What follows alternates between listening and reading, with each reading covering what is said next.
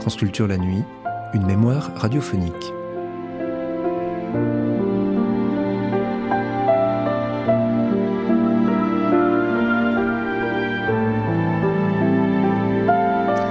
L'année dernière, Marianne Bad.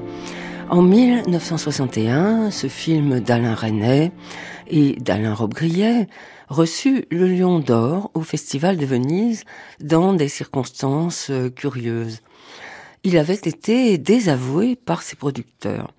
C'est aujourd'hui un des films les plus étudiés dans le monde. L'intrigue. Dans un grand hôtel, un homme tente de convaincre une femme qu'ils ont eu une liaison l'année précédente à Marienbad. Poème à la fragilité, à l'amnésie, à la folie, au souvenir, à l'incommunicabilité. Quand est-on réel? Quand est-on rêvé par un autre? Patrick Casal nous conte l'histoire du film, revient sur sa genèse et dans la ville de Marienbad, avec Alain Renet et avec Robriet. L'écrivain nous enchante, parle de cette écriture plurielle, de la réalisation confiée pour une part à la précision, pour une autre à l'aléatoire. Le film est devenu emblématique d'une génération d'auteurs du cinéma français.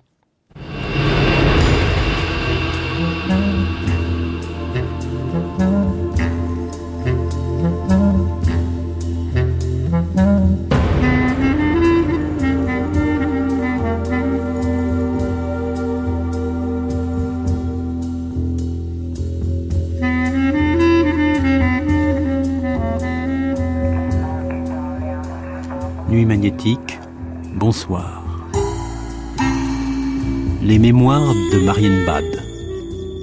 Patrick Casals, Marie-Ange Grandot.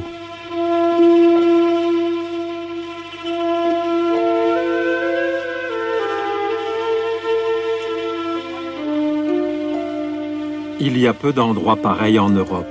Depuis des millions d'années, le message brûlant des cheminées magmatiques s'épanche par les fissures de l'écorce terrestre. Depuis les temps les plus anciens, on raconte dans cette région des légendes sur le royaume souterrain des gnomes.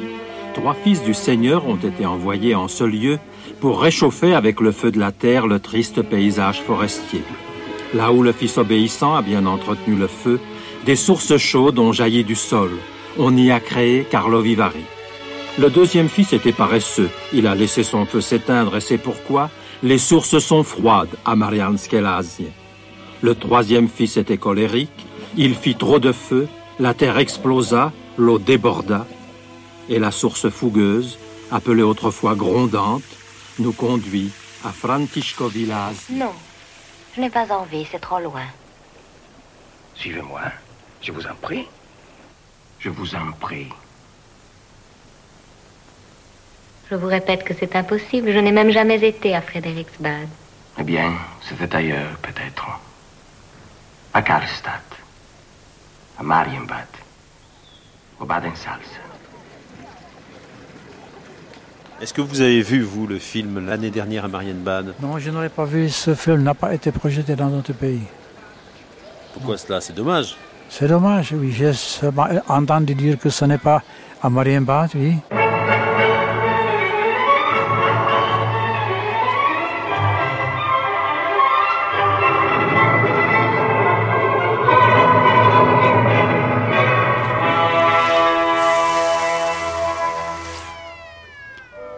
Distendu sur l'écran par le vertige du cinémascope, passé au tamis d'une gamme de noir et de gris, les parcs, les statues, les couloirs d'une retraite baroque et déserte, hantés de vampires buvant vos rêves. Au réveil, on n'y tient plus. Il faut les arpenter et d'abord les retrouver, ces couloirs. Un vrai jeu de piste. Qu'importe, en Bohème, en Toscane, en Bavière. Ces lieux, ces visages peuvent se cacher sous les masques de Chopin, de Kipling, de Goethe, Strauss ou Tourgueniev, prendre les sobriquets de Svoboda la gazeuse, Népole, Pacifique, Glaubert la salinique. 13 heures à Marienbad. Une pluie fine, le crachin de Rodolphe. Les fontaines chantantes pétrifient les curistes et les amants coupables. Des silhouettes glissent et se fondent sur le miroir en échiquier. D'urgence, je convoque le diable et ses stratèges, le goûteur d'eau attitré de la ville, le géomètre, le jardinier censé cacter, le projectionniste.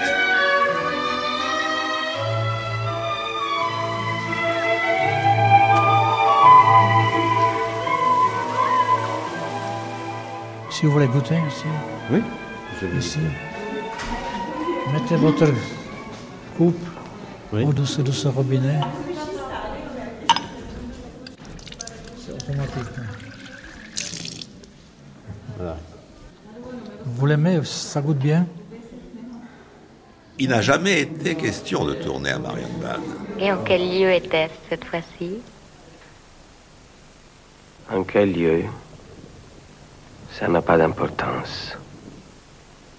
Vous étiez au milieu d'un groupe d'amis, des amis de rencontre, de gens que je connaissais à peine. Et vous peut-être pas plus que moi. Ils étaient en train de parler de je ne sais trop que la fête du moment. Donc j'ignorais tout. Alain Robbe-Grillet, lors de l'écriture du scénario de l'année dernière, à quel moment le nom de Marianne Bad s'est imposé? Immédiatement. Vous savez que j'ai pas écrit un scénario, j'ai écrit un découpage. Mais avant d'écrire un découpage, j'ai écrit un synopsis. René voulait absolument que, comme pour Hiroshima, le scénario soit fait par une femme. Et il hésitait, tenez-vous bien, entre Sagan et Beauvoir. Euh, les producteurs ne voulaient pas en entendre parler, n'est-ce pas? Et alors, Courreau me dit, vous voulez travailler pour René? Je dis oui, euh, c'est lui qui l'a demandé, ou pas du tout? me dit-il, il hésite entre Sagan et Beauvoir, et seulement si on lui propose quelque chose qui lui plaît, euh, il changera d'avis et, et il acceptera.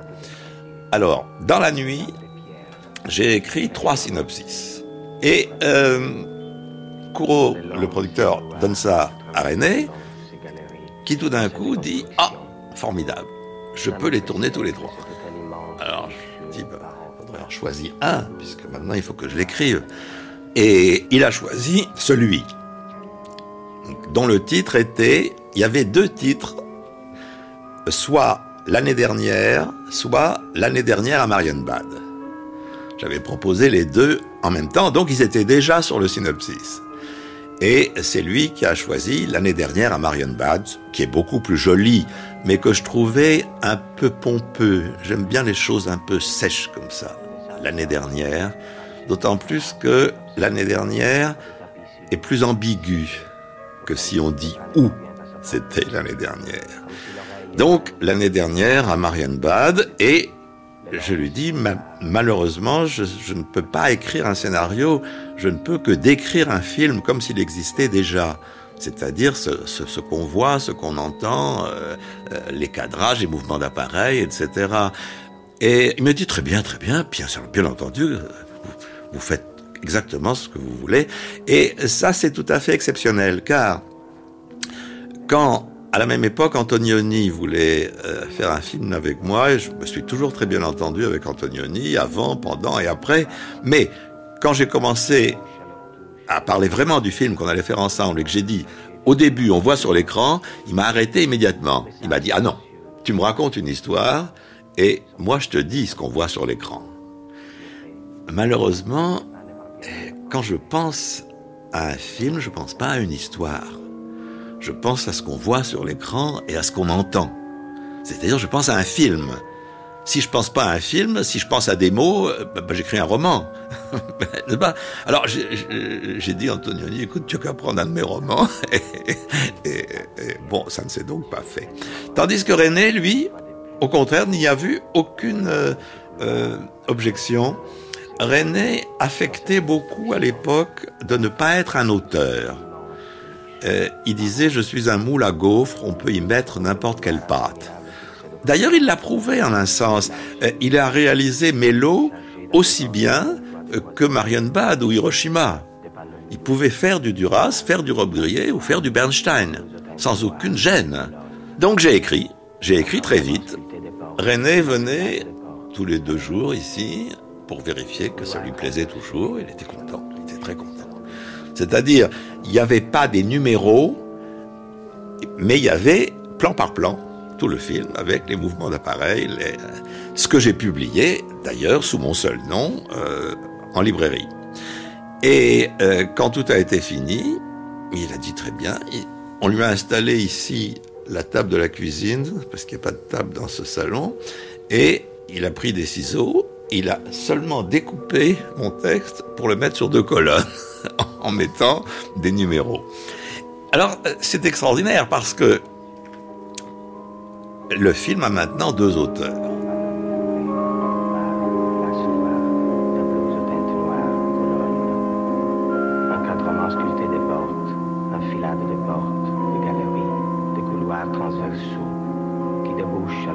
J'ai sûrement été très frappé par la découverte des textes surréalistes quand j'avais environ 16 ans.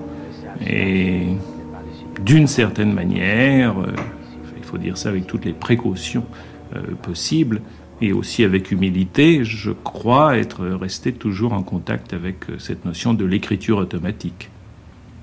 L'écriture automatique, ça peut se faire à la caméra aussi? Ça peut se reproduire en tout cas à la caméra. Je veux dire que euh, c'est évidemment, au, oui, on peut dire au second degré, puisque, mais on peut essayer de respecter l'élaboration des images telles qu'elles sont apparues sur le papier du scénario ou dans la tête du metteur en scène, essayer simplement de les reproduire, euh, là aussi je dirais avec humilité. Donc on peut dire qu'on conserve tout de même un lien avec euh, une notion d'écriture automatique.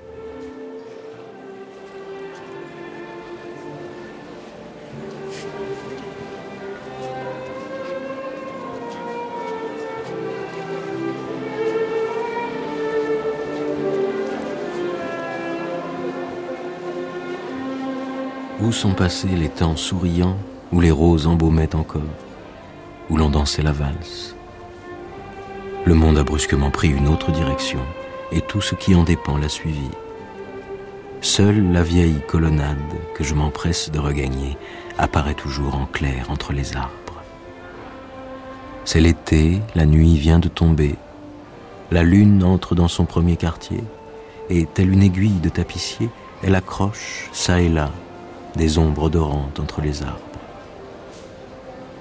La ville d'eau appartient à la Vierge Marie. N'en soyons pas jaloux.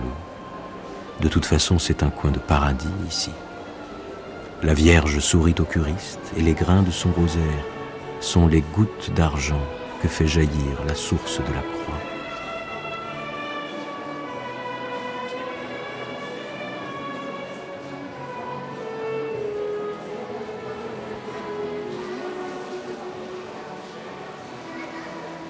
Zdenek Bitsek, le nom de Marienbad, c'est le nom allemand de la ville. Oui, Marienbad est en allemand, en tchèque ça s'appelle Marianské lázně.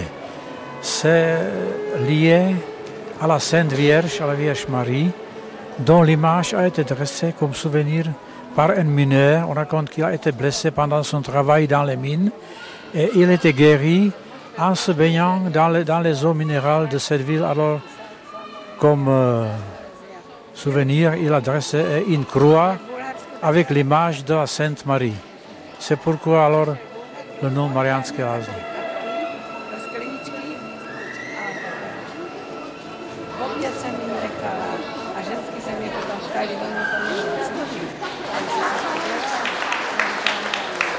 Il était entendu que j'écrivais seul, mais qu'il tournerait seul.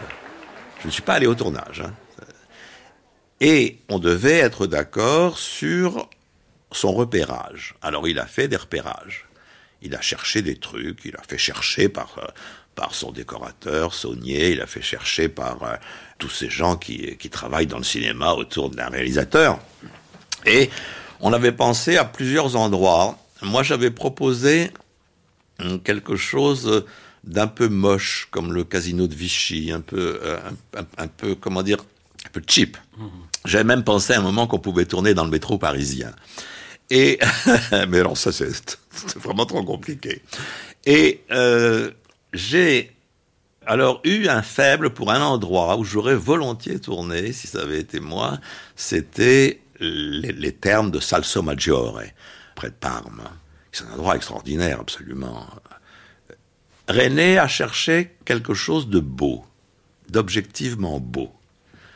Et donc, euh, c'est lui qui a repéré ces cinq châteaux qui sont en Bavière, qui ne sont pas du tout des châteaux de Louis II, comme, comme la critique l'a écrit en général. c'est des châteaux du XVIIIe siècle, euh, qui ont tous été faits par le même architecte français. Il y a euh, Nymphenburg, Amalienburg, Schleißheim et Residence, plus un cinquième, je crois. En tout cas, il y a ces quatre-là, qu'on voit dans le film moi, je reconnais le grand escalier de résidence, je reconnais la façade de Schleißheim et les stucs de Nymphenburg. À ce moment-là, les difficultés ont commencé. Je, trouvais ça très bien, mais j'avais décrit avec précision des décors. Et j'avais mis en note que, bien entendu, ces descriptions et les phrases du dialogue qui les concernent seront modifiés en fonction des véritables décors choisis. René a dit pas question. Alors, il y avait par exemple une statue qui était décrite avec tout un, tas de dialogues qui concernent la statue. Et il avait pris des photos de toutes les statues qu'il y avait dans les parcs de Schleißheim et de Nymphenburg. Et il m'a dit, il y a peu de statues avec deux personnages, et il n'y a aucune statue avec un chien. Je dis, mais le chien est une plaisanterie de toute façon. il n'y aura, pas de chien, et puis c'est tout. Ah si, c'est tellement bien cette histoire du chien, qui, parce qu'il est dit dans les dialogues, parce que quand les personnages font des suppositions sur le sens des gestes, n'est-ce pas, il y en a un qui finit par dire, mais et le chien? Que fait là le chien? Et l'autre répond, le, chien est, est, là par hasard, il passait à ce moment-là. Quelque chose comme ça. Et évidemment, il trouvait ça drôle, et bon, il a envoyer un sculpteur parisien prendre des moulages de toutes les statues du parc qui avaient des, personnages euh, qui ressemblaient un peu à ce que j'avais décrit, rapporter ces trucs à Paris, euh, fait exécuter en studio un, énorme groupe en plâtre euh, avec un homme, une femme et un chien. Très bien, parfait. Et rien que le transport de cette statue jusqu'à Munich a coûté plusieurs journées de tournage pour un film normal. Et tout était pareil. Bon, le film a été une catastrophe financière malgré son retentissement. Bon, moi je m'en fiche qu'il n'ait pas marché, mais c'est quand même dommage que quelqu'un comme René s'obstine à, une telle maniaquerie dans la précision, n'est-ce pas, pour que, euh, que tout coûte le plus cher possible, comme si ruiner un producteur était son idéal. Il y a beaucoup de réalisateurs qui adorent ruiner les producteurs. Bresson c'était pas mal non plus dans le genre. Mais enfin, euh, chez René, ça se voit sur la pellicule. Chez Bresson, en plus, ça se voit pas sur la pellicule. Mais il y a eu quand même toutes ces batailles euh, d'Hernani autour du film, la mode des chapeaux, après, Marianne Bad, donc à New York, euh, et puis alors, et puis le, ah bah, New retentissement. Il y avait des gens qui discutaient ici si c'était un film de René ou de Rob Grillé, mais à New York c'était un film de Chanel de toute façon. Mais tout ça, ça devait vous plaire quand même, toute cette, euh, toute cette surenchère autour de. de, C'est-à-dire que ça avait, ça avait commencé, ça avait commencé très mal, n'est-ce pas? Parce que quand le film a été terminé, René était content, moi j'étais enchanté, je trouvais qu'il a fait ça magnifiquement, n'est-ce pas? Il faut dire que j'avais écrit un peu le film pour lui. Euh, tous ces travelling que j'ai décrits, je n'en mets pas dans les films que je tourne je ne m'intéresse pas à tourner des travelling. En revanche, j'avais une grande admiration pour les travelling que René avait fait dans toute la mémoire du monde ou dans les choses comme ça. Donc, bien que j'ai écrit seul, ça s'adressait à René, cette écriture. Donc, il était déjà euh, un, peu présent dans le film. Et le jardin, comme tout le reste, était désert.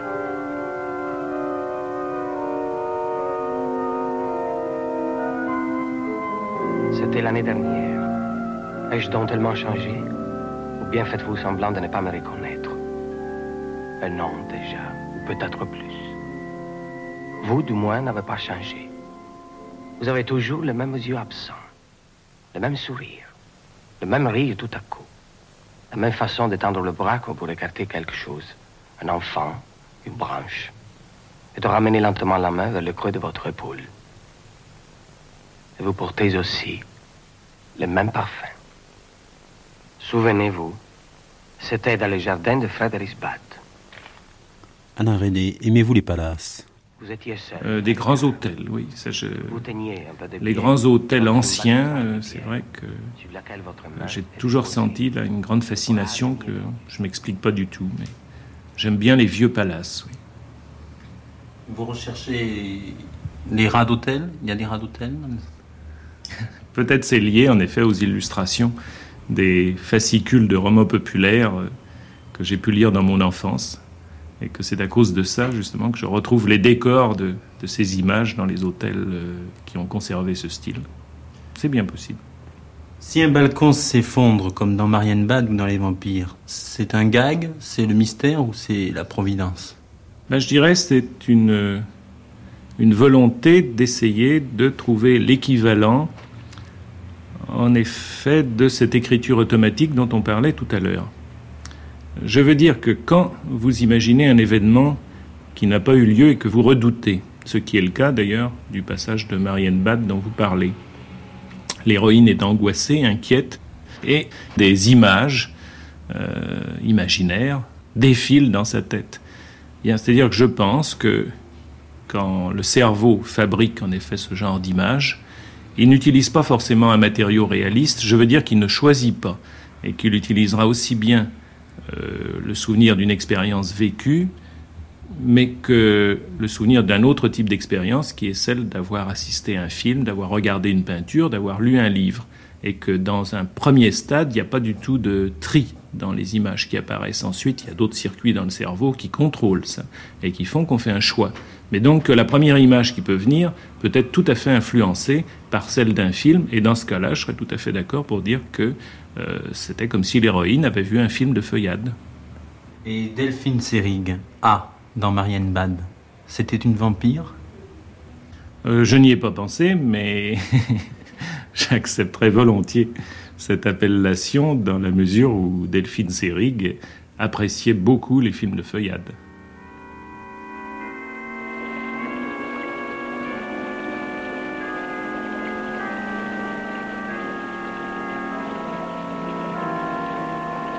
Laissez-moi, je vous en supplie.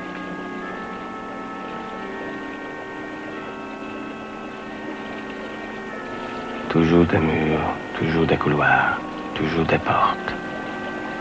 Et de l'autre côté, encore d'autres murs. Avant d'arriver jusqu'à vous, avant de vous rejoindre, vous ne savez pas tout ce qu'il a fallu traverser. Et maintenant, vous êtes là, où je vous ai mené. Vous dérobez encore, mais vous êtes là dans ce jardin, à portée de ma main, à portée de ma voix, à portée de regard, à portée de ma main. Qui êtes-vous? Vous le savez. Comment vous appelez-vous? Voyez bien, ça n'a pas d'importance. Ça n'a pas d'importance. Vous êtes comme une ombre. Et vous attendez que je m'approche. Oh, laissez-moi. Laissez-moi, laissez-moi.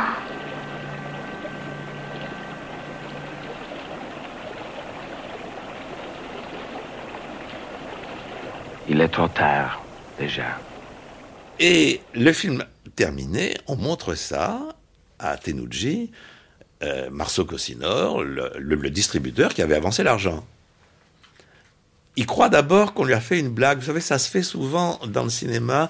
On, on montre au producteur pour l'énerver Pour le un peu. on Oui. lui montre des trucs, par exemple, une scène d'amour très douce avec tout d'un coup un chien qui aboie, des choses comme ça. C'est des, des plaisanteries très courantes. Et alors, il croit d'abord qu'on lui a fait une blague. Et puis, le film continue, dure une heure et demie, et il dit, mais c'est ça le film? Et, et, et, et on lui dit, oui, il était gentil, Edmond Tenucci, c'était pas son genre de cinéma, hein, il faut bien dire. Et il dit, ce film ne sortira jamais. Je préfère perdre tout l'argent que j'y ai mis plutôt que de seulement le montrer à un directeur de salle. Je ne veux pas me ridiculiser pour jusqu'à la fin de mes jours. C'est quand même étonnant ce jugement, catégorique absolument. Bon, en plus alors, euh, c'était donc le film lui appartenait, mais il avait décidé qu'il ne sortirait pas. Et d'autre part, alors c'était l'époque de la guerre d'Algérie. Il se trouvait que euh, il y avait eu des, des lois faites par Debré euh, contre contre les signataires du manifeste des 121. René avait signé le manifeste, j'avais signé le manifeste et ce qui est pire que tout, Florence Malraux, la fille du ministre, qui était donc la secrétaire de René, avait signé le manifeste aussi. Ce, ce, film était un festival de 121, et donc la France avait décidé qu'on ne pourrait jamais le montrer dans un festival, qu'on ne pouvait pas en parler à la radio, qu'on ne pouvait pas en parler à la télévision. René était ravi, le film était maudit. Il était maudit par les producteurs, et, enfin par le distributeur, il était maudit euh, par, par l'État français, par, l'armée française, tout c'était. Vous savez que René avait, il, il, a quand même une espèce de d'esprit. Euh, bon, il aime le succès, il aime plaire, mais en même temps, en même temps, il y a, l'autre face où l'échec est quelque chose quand même de gratifiant. Alors ça, reste six mois comme ça dans, les boîtes. Hein. Il y a, à ce moment-là, il n'y a pas du tout de scandale. On faisait euh, des projections privées dans le grand euh, auditorium de LTC. Euh, à chaque fois pour une personne. Alors la, la, première pour André Breton, à qui on voulait dédier le film. Il a détesté le film, il, il, supportait pas. Breton était, un grand écrivain, mais un caractère épouvantable. Il a été très très protecteur avec moi pour certains de mes livres, comme Le Voyeur, parce que ça ne touchait pas à son domaine. Mais Marianne Bad touchait à son domaine. Et là, alors, il piquait des véritables crises de nerfs. Donc, il n'y a pas eu de carton à André Breton.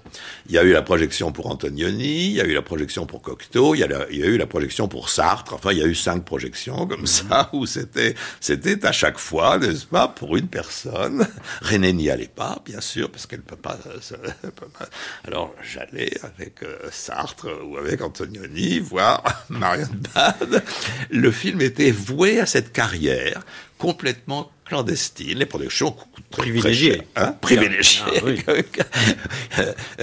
C'était le film que aurait vu peu à peu une, une vingtaine de personnes à Paris. Et, et, et, six mois après, le film, qui avait été un film maudit pendant tout ce temps-là, devenait tout d'un coup un, un objet de mode après le festival de Venise. Parce que à Venise, il se trouve que le festival de Venise refusait que la France choisisse elle-même ses, ses, candidats.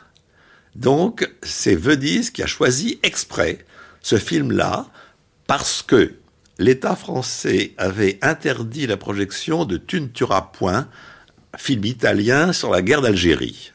Et pour se venger, euh, Venise projetait en grande pompe le, le film fait par les 121, en quelque sorte, pas tous, mais une grande, une grande partie d'entre eux. La, la, la, projection d'honneur à, Venise était formidable. L'ambassadeur de France était Gaston Palevski et entouré de René Robbe-Grillet. C'est-à-dire que, alors, euh, il disait, pas de photographie, pas de photographie. il, était, il, il, en était malheureux, le pauvre Palevski. Euh, il, il, avait une note comme quoi il était interdit qu'il nous fréquente. En même temps, il était obligé, parce que c'était un film français, c'était le film qui représentait la France. Il était obligé d'être là. En plus, euh, Jeanne Moreau euh, attisait elle était très drôle à cette époque-là, et, et, elle forçait Palevski, disait, mais si, mais si, venez donc, on va prendre des photos, etc.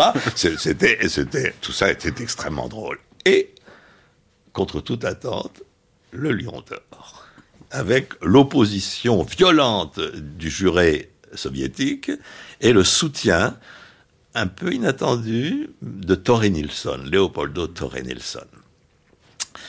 Le lendemain, on reçoit un télégramme de Tenuji le film sort quand vous voulez, où vous voulez, etc. Je me suis trompé. Et, et, alors, brusquement, le film devient un objet de mode. Et avec tout, d'un coup un, un, entourage médiatique, Madame Express, deux pages du Monde, etc. Puis alors la, la collection Chanel, bien sûr, ça, ça jouait un rôle de mode. C'était, c'était le film devenait un objet de mode. Mmh les gens n'aimaient pas ça en réalité, ils l'appelaient Marion Barbe entre eux. Mais, euh, il fallait l'avoir vu.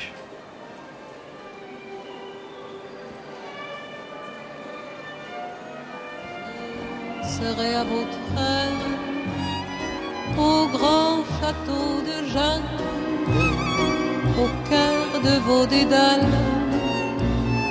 la femme à Marienbad, nous danserons encore dans ces folles parades, l'œil dans tes yeux de jeune, la femme à Marienbad.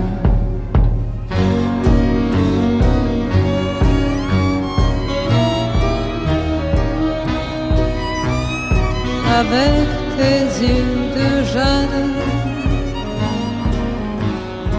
À Marianské lázně il y a à peu près 40 sources minérales et aussi les personnages importants du monde entier arrivés ici comme les écrivains, les hommes de culture, les politiciens, les rois, etc. Alors c'était 1910, 1914, oui. Et aussi après la Première Guerre mondiale, après 1918. Par exemple, le, roi Édouard VII, le roi anglais, qui a visité Marienbad neuf fois. On, on, raconte une histoire qu'il a aimé non seulement des femmes, mais aussi des chapeaux. Alors il a acheté chaque jour un chapeau dans un magasin où il y avait une vendeuse jeune, jolie, qui vendait des chapeaux. Alors, chaque jour, il venait acheter un chapeau nouveau. Chaque jour, un chapeau nouveau, oui. Mais ce magasin n'existe plus, oui.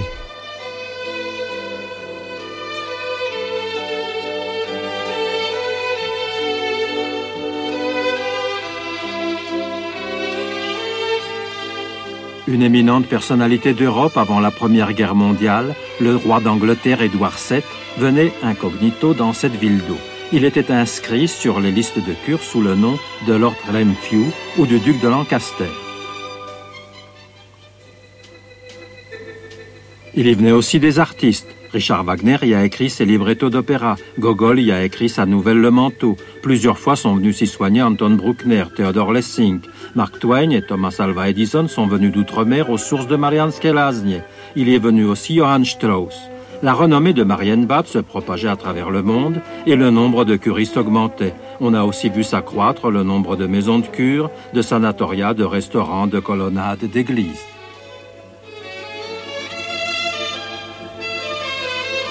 Et le soir, des concerts, des balles, perdre un peu d'argent.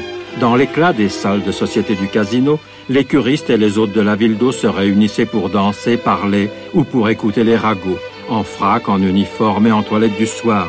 On y décidait, lors des soupers ou devant un verre, de nombreux destins de l'Europe et du monde. Avant la Première Guerre mondiale, ce n'étaient pas seulement les malades qui venaient à Marienbad, mais aussi les puissants.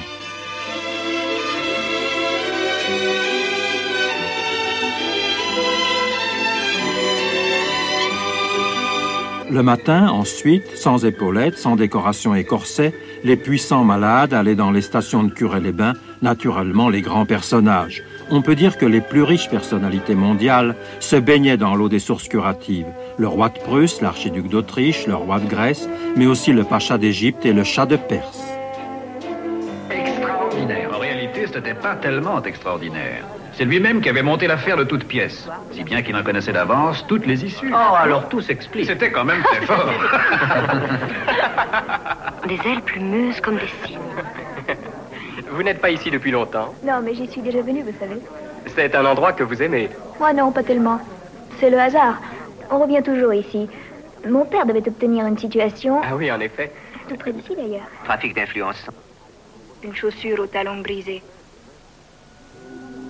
dont il n'y a pas moyen de s'échapper Dont il n'y a pas moyen de s'échapper. Vous ne connaissez pas l'histoire On ne parlait que ça l'année dernière. Franck lui avait fait croire qu'il était un ami de son père et qu'il venait pour la surveiller. C'était une surveillance plutôt bizarre, bien entendu. Elle s'en est rendue compte un peu tard. Le soir où il a voulu pénétrer dans sa chambre, comme par hasard, sous un prétexte d'ailleurs absurde, il prétendait lui donner des explications sur le tableau. Le fait qu'il ait un passeport allemand ne prouve déjà pas grand-chose. Mais sa présence ici, ça n'a aucun rapport, mon cher. Absolument aucun rapport. Vous savez, à l'époque, il cherchait un film pour Delphine. Hein. C'était évident. Euh, s'il s'est précipité sur ça, qu'il a accepté tout de suite, c'est parce qu'il y avait un grand rôle pour Delphine Seyrig. Mais dans le choix des voix, quand même, dans celle de, de Sacha Pitoev, de euh, Giorgio Albertazzi ou celle de Delphine Seyrig, est-ce que euh, ces voix, vous les entendiez, vous, lorsque vous écriviez, ou des, des voix approchantes, avec ces accents alors avec là, cette... là, alors vous avez raison de poser la question. Vous savez que, comme pour Hiroshima, René a enregistré la voix de l'auteur. Marguerite n'est pas allée à Hiroshima, même pas allée à Nevers, je crois, mais sa voix avait été enregistrée par René disant tout le texte du film, que ce soit le texte du japonais ou le texte de Riva, etc. Et euh, quand on a vu Hiroshima pour la première fois, les, tous les amis de Marguerite Duras ont, ont entendu la voix de Marguerite, c'est-à-dire que Emmanuel Riva reproduisait les intonations très particulières de la voix de Duras. C'est tout à fait étonnant. Là, il avait enregistré tout le, texte des dialogues avec ma voix. Et je reconnais cette voix chez tous les hommes, pas chez Serig. Euh, il y a un des acteurs masculins, Albertazzi, qui m'avait raconté après que ils se sentaient un peu frustrés pendant le tournage parce que René leur faisait entendre ma voix, comme s'il s'agissait seulement de la reproduire, alors que Serig, il la dirigeait personnellement et il lui faisait pas du tout entendre ma voix. Euh, bien qu'il ait réalisé le film en respectant scrupuleusement ce que j'écrivais, le personnage de Serig est René. C'est René, ça alors. C'est très, très, très sensible. J'avais d'ailleurs décrit, moi, une femme plus euh, plus charnel. Euh, imaginez quelque chose comme, comme Kim Novak à l'époque de Vertigo, quelque chose comme ça, quoi.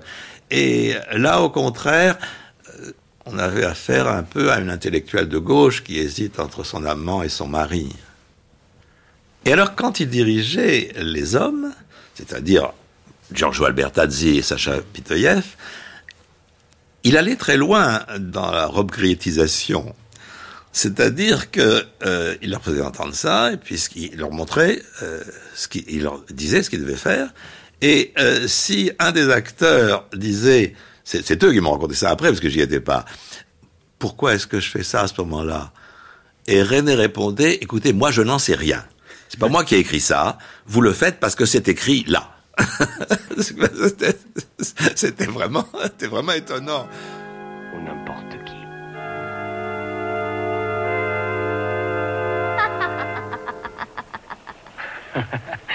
Ne leur donnez pas de nom. Ils pourraient avoir eu tant d'autres aventures. Vous oubliez le chien. Pourquoi ont-ils un chien avec eux? Le chien n'est pas avec eux. Il passait là par hasard. Mais on voit bien qu'il se sert contre sa maîtresse. Oh, ce n'est pas sa maîtresse. Il se sert contre elle parce que le socle est trop étroit. Regardez-les là-bas. Ce sont les mêmes et non plus les chiens avec eux. Ils se font face maintenant. Elle étend une main vers les lèvres de son ami. Mais de plus près, vous verrez qu'elle regarde ailleurs.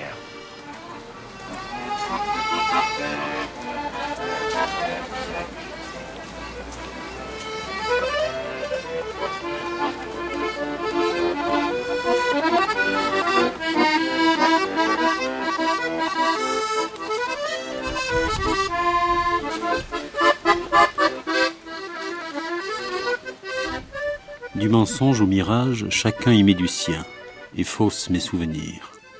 L'envol d'un pigeon baguet sous la colonnade, le rondeau triste du fiacre pour touristes, et l'accent morave du serveur, offrant des quenelles tziganes.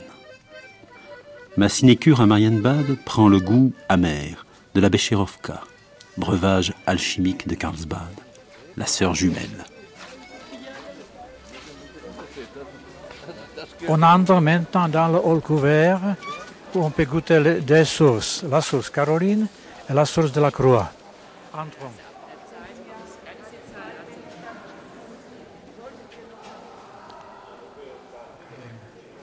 Vous l'aimez cette source? Vous voulez la goûter, vous? Non, non, vous la moi, connaissez non, je préfère la bière, oui. Bon. Je ne suis pas malade, oui. Alors allons-y.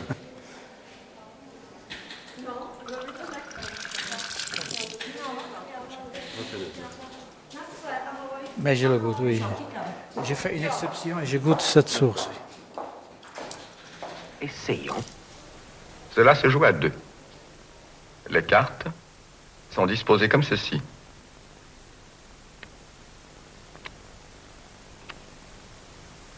Sept. 5, 3, 1.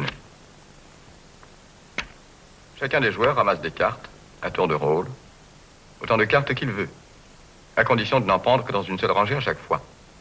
Celui qui ramasse la dernière carte a perdu. Voulez-vous commencer? Alain Robrillet, vous étiez devenu un, un, maître au fameux jeu de Marianne Bad. C'était un jeu qui faisait roucouler tous les cérébraux, tous les intellectuels. J'étais non seulement un maître, mais je l'avais inventé, ou plutôt je croyais l'avoir inventé. Alors voilà comment ça s'est passé. Euh, entre le synopsis et l'écriture de Marianne Bad, j'ai eu quelques conversations avec René sur ce que je comptais mettre dans le film comme décor, et je disais que dans cet hôtel, on jouerait à des jeux type jeux de société, mais jackpot, euh, enfin des, des, des, des, jeux d'argent, des, jeux de casino, pas, qu'il y aurait un casino dans l'hôtel. Et René me dit oh, non, moi je, on a tellement tourné ça au cinéma. Euh, euh, moi, je veux, je veux pas tourner du, du, du blackjack ou du, euh, de la roulette. Enfin, c'est tellement attendu. Tous les plans qu'on pouvait faire ont été faits. Je crois pas que ce soit vrai, mais enfin, c'est ce qu'il pensait. Ou alors, il faudrait, dit-il, un jeu que personne n'ait jamais vu. Je dis voilà, formidable. Il y a un jeu que j'ai inventé.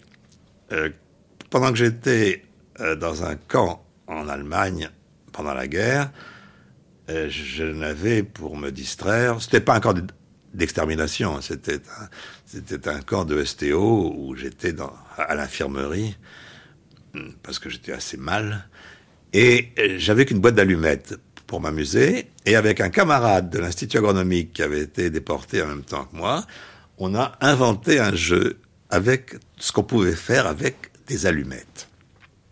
Et alors, on se servait de ce jeu pour jouer leur paye avec les ouvriers qui travaillaient. Alors donc on avait, inventé ce jeu. Et c'était pas un vrai jeu car nous savions, nous, que le jeu était tellement rigoureux que si deux personnes savaient jouer, ils ne pouvaient pas jouer ensemble. Alors, j'essaie d'expliquer ce jeu à Alain René.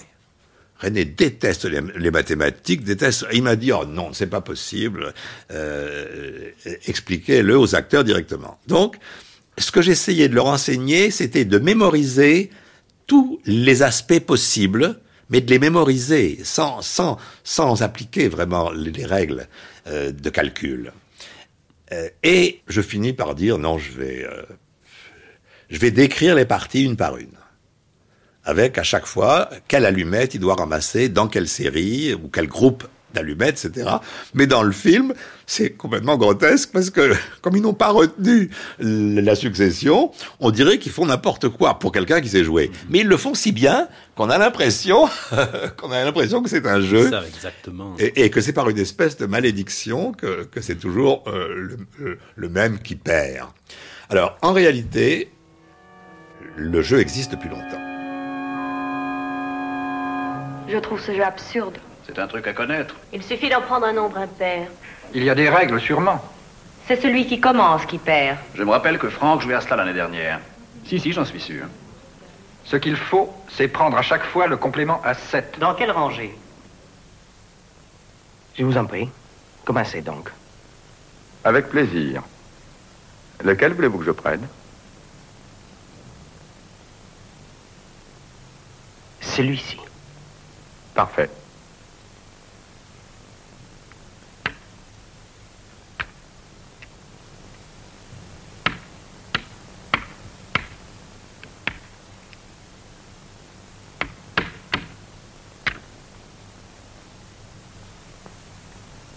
Eh bien, j'ai perdu.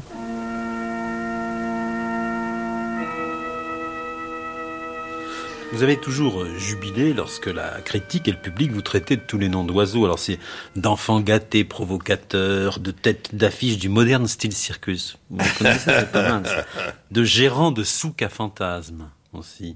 De récidivistes euh, guillerés infligeant des pinceaux. C'est bon tout ça. Ouais. Cela, ça vous stimulait lorsque vous trouviez ça dans les dans la surenchère, ou alors vous avez vous avez compris à un moment que bon, votre cinéma avait fait son temps peut-être, et, ça, c'était il y a eu une longue période là de silence cinéma, donc depuis La Belle Captive jusqu'à Un bruit qui rend fou. Ah bah non, il a fait son temps, mais bien sûr, il, le cinéma d'auteur a fait son temps. C'est-à-dire que le système de production est tel aujourd'hui que le les films coûtent beaucoup trop cher, étant donné le faible public qui, qui va les voir. Euh, mes films dans les années 60... Mais faisaient des entrées, vos films. Hein Les gens venaient. mais ils venaient. Mais ils venaient en assez grand nombre pour amortir et même euh, dépasser le budget. C'est-à-dire qu'ils rapportaient un peu d'argent. Mais euh, à l'heure actuelle, il n'en va plus de même. La Belle Captive, ça a été encore juste comme ça. Glissement a eu un bon public. Euh, probablement pour de mauvaises raisons, parce qu'il y avait beaucoup de jolies filles toutes nues et que mm-hmm. ça plaisait. Mais néanmoins, pour moi, c'est un de mes films les plus réussis. C'est d'ailleurs celui qui est le plus étudié dans les universités américaines, parce qu'il y a beaucoup d'écoles de cinéma dans les universités américaines. C'est le film qui est analysé, disséqué, etc., à cause de son fonctionnement narratif. Johann Wolfgang Goethe avait déjà plus de 70 ans lorsqu'il se logea dans la maison Uzlater Rosnu à la Grappe d'Or. Dans la maison d'en face habitait son dernier amour, la jeune Ulrika von Levetza. Il a subi un refus. Quelle puissante impulsion pour la composition de l'élégie de Marianne Skelasi.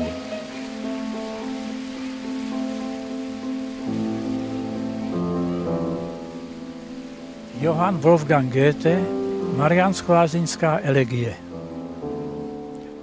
A jak si v ráji došel uvítání, jak byl by zhoden věčnou krásou žíti. Ni sen ti nezbyl, naděje, ni přání. Zde dovršeno nejlepší tvé bytí. Jak díval se to krásno neproměné, v tvých očích vyschly slzy roztoužené.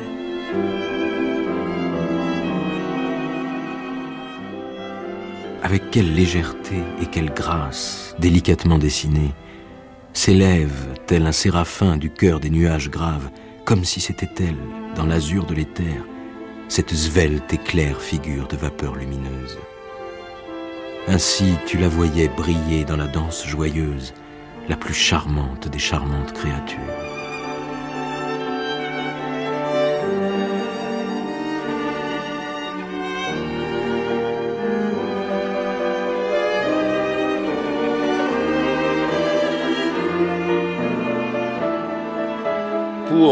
Les deux films que j'ai faits en Tchécoslovaquie, euh, L'homme qui ment et Les derniers après, j'ai eu le même opérateur. Cet opérateur, euh, quand je l'ai connu, il était étudiant à Barandov, à l'école de cinéma de Prague.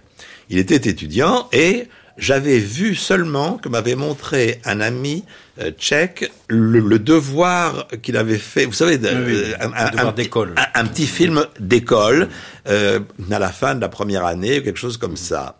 Et il y avait un qui m'avait semblé tout à fait extraordinaire. Bon, c'était Igor Luther. Il est devenu un célèbre opérateur allemand, un des plus payés du cinéma allemand. Ces tournages en, en, Tchécoslovaquie, euh, pour vous, euh, c'était aussi l'envie de vous retrouver dans un palace où dans, vous ignoriez la, la langue tout autour et oh en non, c'était isolé. C'était ah, non, non, c'était au côté pratique des choses de. Non, ça s'est pas passé comme ça. C'était un des directeurs du cinéma slovaque qui s'appelait Albert Maranchin, euh, qui était, comme beaucoup de gens du Parti communiste slovaque, des poètes surréalistes. Il y a, il y a eu beaucoup de poètes surréalistes dans le Parti communiste slovaque. Et euh, lui, c'était un de ces braves types, euh, poètes qui s'est laissé piéger par un régime impossible, et qui avait traduit euh, L'immortel en slovaque, qui est paru en livre ici, c'est-à-dire j'ai publié le, découpage que j'avais écrit, et a été traduit en slovaque immédiatement, c'est lui qui l'avait traduit, et comme donc la Slovaquie voulait se séparer un peu de la bohème Moravie abhorrée.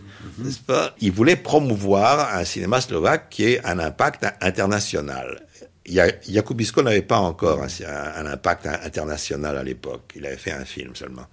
Et il m'invite simplement à visiter la Slovaquie pour voir s'il y avait un endroit où ça me plairait de tourner.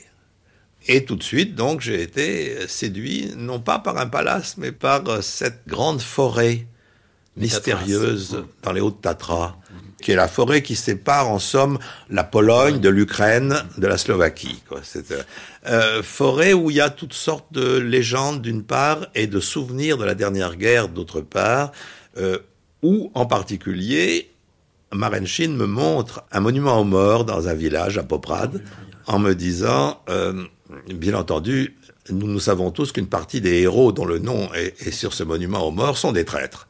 Dis, mais pourquoi ils sont là? Eh Ils sont là pour des raisons politiques, etc.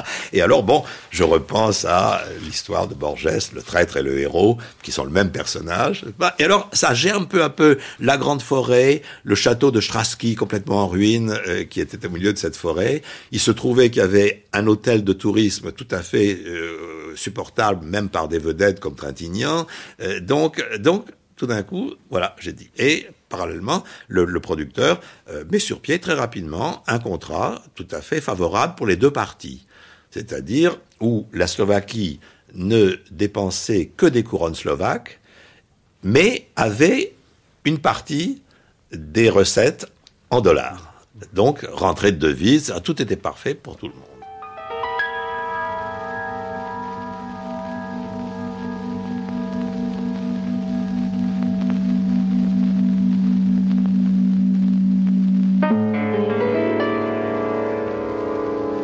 Objet. Image. Imaginer. Imagination. Fantasme. Fantôme. Maison hantée. Miroir. Miroir tournant. Miroir parallèle. Miroir déformant. Cinéma. Mes films sont de moins en moins écrits. Donc je disais que j'avais écrit un découpage pour euh, pour l'immortel. Pour l'homme qui ment, euh, c'était déjà beaucoup plus euh, pour Trans-Europe Express aussi, euh, c'était déjà beaucoup plus euh, flou ce qui était. Il y avait des choses écrites, mais c'est le tournage même qui sécrétait en somme la suite. C'était toujours écrit avant de tourner la scène, mais écrit dans la nuit qui précédait en fonction de ce qui avait été fait. Euh, Dans l'immortel, tout était un peu une gêne, puisque c'était écrit avec précision. Tout le reste gênait. la vraie ville d'Istanbul, les vrais, acteurs, tout ça gênait. Euh, Les techniciens, a fortiori.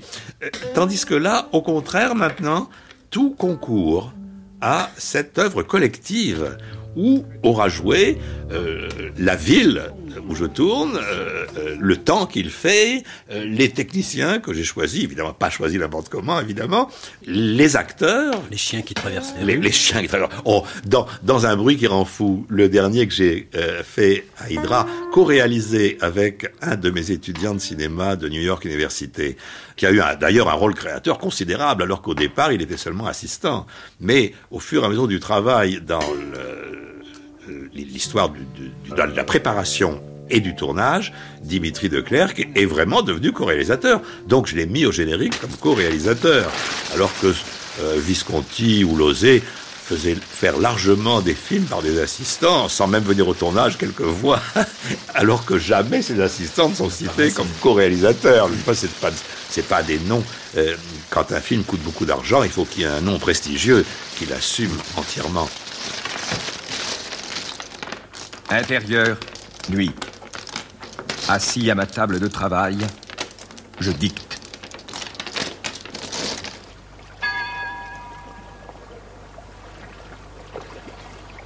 Extérieur, jour. Mur, ville et port. Asile de mort. Mer grise. Ruelle quasi déserte, comme toujours. La vie n'est pas très palpitante dans notre île, perdue. Il ne s'y passe jamais rien. Il ne s'y est jamais rien passé. Est-ce que vous allez encore au cinéma aujourd'hui euh, votre, votre regard sur le cinéma actuel, est-ce Ah qu'il bah, est je vais- tendre ou féroce? Non, non, non, il n'est ni tendre ni féroce. C'est-à-dire que je comprends très bien qu'il y a tout un cinéma qui ne m'intéresse pas, mais qui est absolument indispensable. L'industrie cinématographique ne peut pas vivre avec seulement des Godard et des Duras. Hein. Donc, euh, je vois beaucoup de films, et je vois beaucoup de films de toutes les catégories pour une raison précise. Euh, les festivals de cinéma n'aiment pas mes films, mais en revanche, ils m'adorent comme juré, et même l'âge venant, président du jury. L'an dernier, j'étais président à Mar del Plata, président à Madrid, président à Milan. Bon, et alors là, il faut voir tous les films. Et c'est formidable. Parce que on voit des films qu'on ne serait pas allé voir dans ça. Mais pour vous, l'image a-t-elle encore du poids par rapport à l'écrit? Ah ben, Je, je n'ai jamais comparé l'un à l'autre. Je ne dirais pas par rapport. Non, ce qu'on peut dire seulement, c'est que l'écrit restera davantage. Godard disait du cinéma que c'était une œuvre provisoire. Et euh, c'est vrai que je me rappelle que quand j'ai publié le découpage de Marianne Bad, Abel Gans, qui vivait encore, m'a dit c'est très bien de publier les découpages parce que des films, il ne reste rien. Il venait de s'apercevoir que le négatif de, la roue avait tellement pâli que on ne pouvait plus tirer de copie sur le négatif le support matériel ne se conserve pas. Alors on, nous dit maintenant que la numérisation de l'image va permettre de stocker des déformations. Je demande à voir. Mais c'est vrai que quand on fait un film, on a toujours l'impression d'être un peu dans le fragile, ne serait-ce que parce que quand le, le film qu'on a pris un tel soin à faire, un bruit qui rend fou a été tourné en cinémascope avec un enregistrement numérique stéréo SR du son. Euh, le montage du son a été fait entièrement euh, chez Godard à Roll, où, l'ingénieur du son François Musy, euh, qui avait déjà fait l'enregistrement pendant le tournage, a bon, c'est incroyable le soin qu'on prend à faire ça. Quand le film a été projeté au Festival de Berlin, il se trouvait que dans cette projection de festival, les techniciens étaient incapables de régler correctement non seulement la stéréo, mais par-dessus le marché, l'écran. Parce que, parce, que c'était du, du, cinémascope extra large, mm-hmm. c'est-à-dire de, de 35, quelque chose comme ça. C'était ahurissant. La façon dont la matière cinématographique est traitée mm-hmm. par euh, les salles, par les exploitants, mais par le public aussi, car l'expérience prouve que le public s'en fout. Et c'est de pire en pire. Comme si vraiment ça ne dérangeait personne. Et tout le domaine des images virtuelles, bon, vous qui avez souvent parlé du virtuel, et de, euh, ça ne vous a jamais tenté de vous non, le réel est suffisamment virtuel comme ça, mhm. sans avoir besoin de, de, le trafiquer. Et vous les aimez, les images virtuelles Je ne les aime pas pour une raison très simple, c'est qu'elles sont faites en vidéo. Et qu'il y a dans le, procédé cinématographique classique, c'est-à-dire la pellicule image, il y a à la projection un effet de profondeur et un effet de réel extrêmement fort. Pas de réalisme, mais de réel. C'est la même chose quand vous faites des photographies de vacances ou de choses comme ça. Si la photographie est sur papier, tout est plat, quelle que soit la qualité. Si la photographie est une, diapositive, c'est-à-dire sur inversible, à ce moment-là, vous retrouvez espèce de, cette espèce de sensation de la prise de vue, de, splendeur de la vraie lumière. Et à partir du moment où il faut, pour faire ces effets vidéo, commencer par tout transformer en image vidéo, bah évidemment, euh, ça... Et on ne croit plus à rien. C'est vraiment de l'image, quoi. C'est pas. Il n'y a, y a, plus aucun effet de réel. Un malaise, sans doute. Un étourdissement. Oui, ce n'est rien. Vous êtes mieux déjà. Oui. Je vais monter. Voulez-vous qu'on vous accompagne? Non. Je préfère être seule. Je m'en vais. Les mémoires de Marianne Bad. Avec Alain Robbe-Grillet, Alain René, Pan Bichek. Texte lu par Éric Herson Macarel. Extrait des films L'année dernière à Marienbad, Les d'années après, Un bruit qui court. Mixage Benjamin Vignal, Jean-Pierre Jonker. Réalisation Marie-Ange Gardot, Patrick Casals, Nuit magnétique. Bonsoir.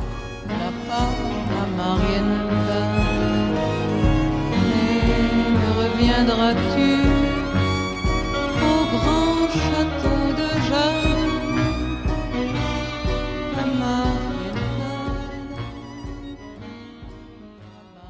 Cette émission a été diffusée pour la première fois le 23 septembre 1998. I wake up some mornings, thank God not as often as I used to.